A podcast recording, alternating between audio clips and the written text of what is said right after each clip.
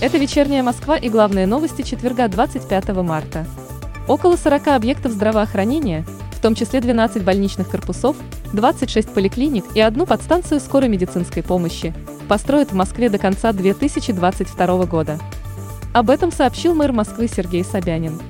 По его словам, сейчас специалисты ведут отделочные работы, а также занимаются устройством фасадов и внутренних инженерных систем.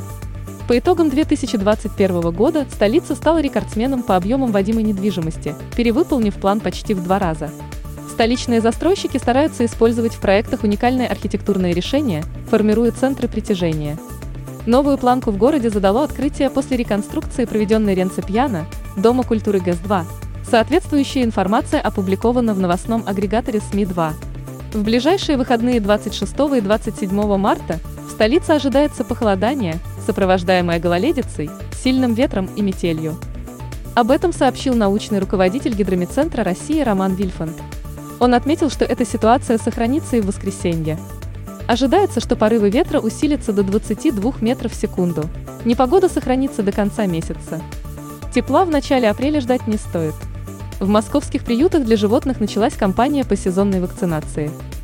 Об этом сообщил глава столичного департамента жилищно-коммунального хозяйства Вячеслав Тарсунов.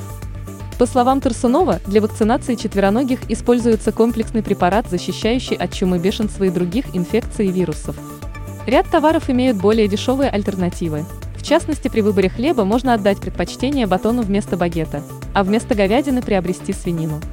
Кроме того, из-за санкций ряд продуктов отечественного производства может подешеветь. Такое мнение в беседе с «Вечерней Москвой» высказал бывший замминистра сельского хозяйства и продовольствия РФ Леонид Холод. По его словам, существуют межпродуктовые замены, при которых дорогой товар можно заменить на похожий продукт без потери в качестве, но дешевле.